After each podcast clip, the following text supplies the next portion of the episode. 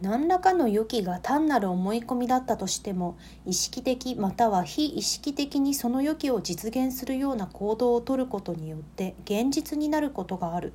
社会学者のマートンはこれを予言の自己成就と呼んだ。社会心理学では行動的確証の過程と呼ばれることもある。以上予言の自己成就について科学辞典サイトから最初の説明文を読んでみました。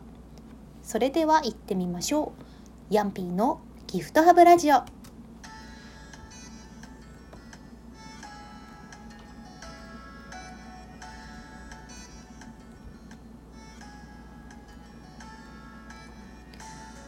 この番組はやりたいことはわからんままでもやってみようという気持ちを持ってヤンピー .net がお送りしております。皆様こんばんは。広島暮らしのヤンピーと申します、えー、今日は2020年3月7日土曜日ですね。皆様土曜日はどんな風に お過ごしでしょうか？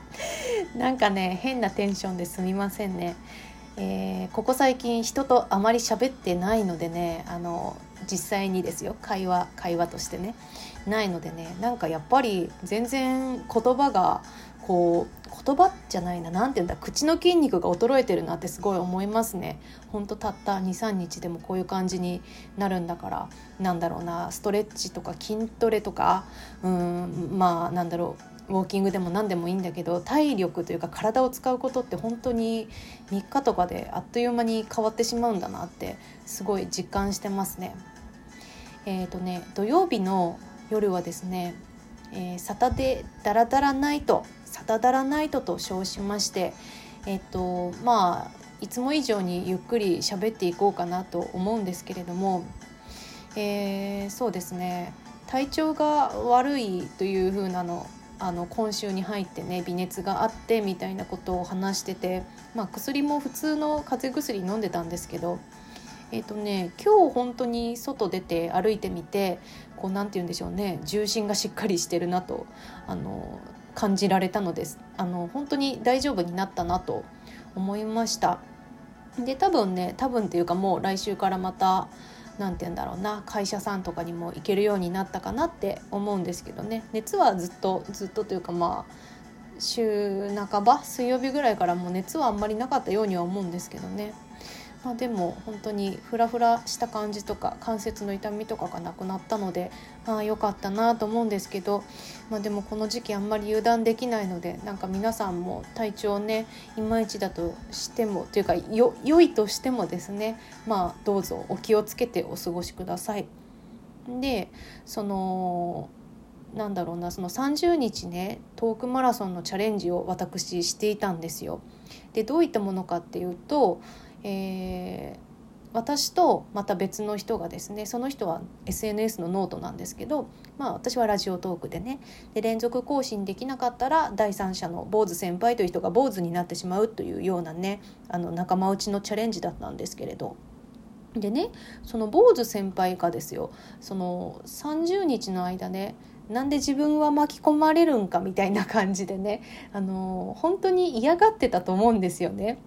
でああのなんかこう散々嫌がっていたのにその30日が終わった後にも、えーと、ネタの提供をしてくれるっていう状況でしてあのなんかねそれがすごい不思議で一体どういう風の吹き回しなのかなと思っていて30日終わったらもうパツッともうなんかそういうのをやめるんかなと思ってたんですよ。なんですけどね変わらずこういった話がありますけどみたいなねあの提供してくれててでまあ私はですね全部は全部全然このラジオトークには活かせないんですけど時々ねおおなんか喋ってみたいと思うものがありましてねであの今日シェアされた内容が最初に読んだ「予言の自己成就」っていう、えー、社会心理学についての、うん、シェアだったんですよ。であの本当に今今まさにというかちょっと前というかまあ Now でいいと思うんですけどあのトイレットペーパーがなくなったりとかねありましたよね。でそれはそのコロナウイルスウイルスに関しての SNS のデマからトイレットペーパーもなくなるぞみたいなことをねなって起きた現象だったと思うんですけどそれも予言の自己成就に当てはまるというような記事でねどういうことかっていうと,、えーと、その SNS での噂とかデマを信じた人が実際にドラッグストアでティッシュペーパーをどんどん買っていってでそれを見たまた別の人があ本当になくなるんだみたいなのが伝染してというかそう見たからじゃあ自分も買おうっていうので本当になくなっちゃったみたいな。現象もその予言の自己成就が当てはまるのではないかみたいなねお話だったんですよ。あの予言の自己成就ってそもそも皆さん聞いたことあります？このこの単語というか。私はですね初めて聞いたんですよね。なんだけどその Google のキーボードの予測変換とか使ってる人とかはやってみてほしいんですけどあの予言のまで打つとですね打つとですねあの自己成就ってすぐもうあの変換予測に出てくるんですよ一番最初の方に。だからあの、まあ、メジャーな心理学からしたらメジャーなキーワードなんだろうなと思ってねそうなんだと思って初めて知りました。でもね読んでその説明文のね後にも結構長い文章があるんだけどざっと読んでみて思ったのがですねあの私がよくこのラジオトークのヤンピーのギフトハブラジオの最初のところで言ってるこの番組はやりたいことは勇気を出してやってみようという気持ちを持ってヤンピー .net がお送りしますみたいなその一連の文章もですねあのある意味予言の自己成就みたいなものなのかなっていうふうに思いましたね。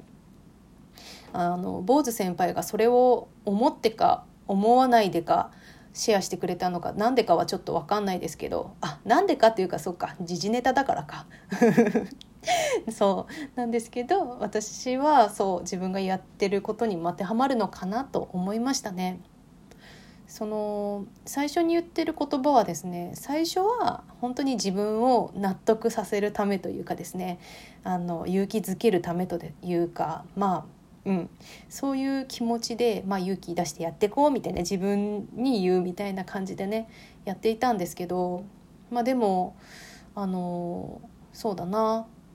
今ねその文章をちょっと変えてて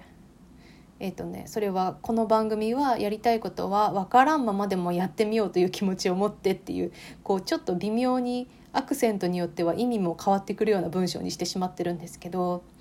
なんかねそれも何て言うか、まあ、勇気を出すっていうことはできるというかできたとして、えーと、なんかその先に何度も勇気がいるというかですねなんかこう私の場合はですよなんかこうその30日のトークマラソンをこうし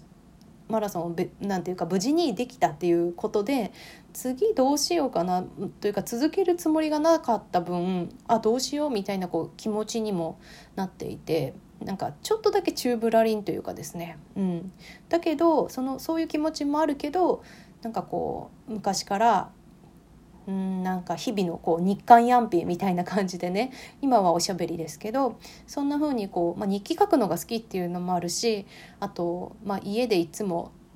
あの我が家新聞みたいなのを作っててこういろいろあのねとかこういうことあって楽しかったよねみたいなのをね人に話すの元からすごい好きなんですよ。うん、でそういったなんか日刊ヤンピーみたいにこう届けることで自分の何て言うかな制作というか創作のサイクルが回っていったら本当に最高だなっていう気持ちもあってね。うんだからそのチューブラリンな気持ちとなんかでもやっぱこういうことはやりたかったよねみたいな気持ちが両方あってでその今じゃあじゃあそれって何なんだろうみたいなところがこのラジオトークでも何回も言ってるけどそのじゃあ何なのかが分からんみたいなことをずっと言ってるんですけど、まあ、でもそれも分からんままでもやってみようっていうふうに思ってるので、えーと、そうやって言ってるっていうのがあるんですよ。だからまあ、この予言の自己成就っていうのがですね私に自分に対して心理学的に当てはまるのだとすれば、まあ、最終的に分からんままでもやっていけるというところもあるしそうだななんか分からんっていうのをちょっとやめてみようかなっていう気持ちにもなりますね。うん、そうすることで本当にそう思えていくんだったらそうしてみたいなと。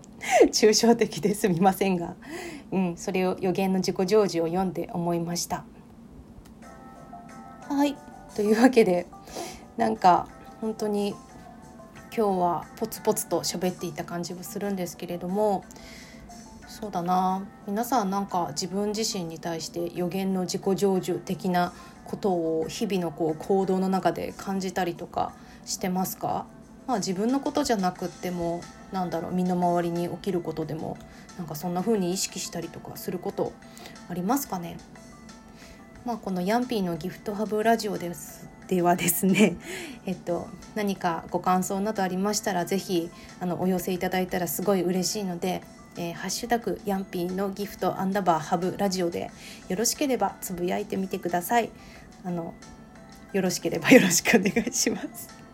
以上グダグダでしたが今日も最後まで聞いていただいてありがとうございました。おやすみなさい。ほんじゃね。おと思ったらあと1分あった。もうあれだな。やっぱりボケボケですね。あと1分ありました。そうだな。何喋ろうかな。予言の自己成就っていうさなんかなんだろうそういうキーワードっていうのがその心理学的にこう確証されてるというか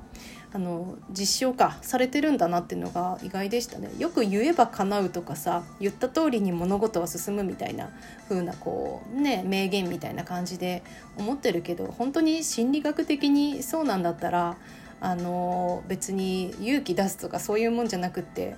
あのそういった効果がありますみたいななんかサプリ飲んでるぐらいの感じでやって言ったやっていったり言っていけばいいのかななんて思いました。あなたもそうしてみてはいかがでしょうか？それじゃあ今度こそ最後まで聞いてもらってありがとうございました。おやすみなさい。ほんじゃね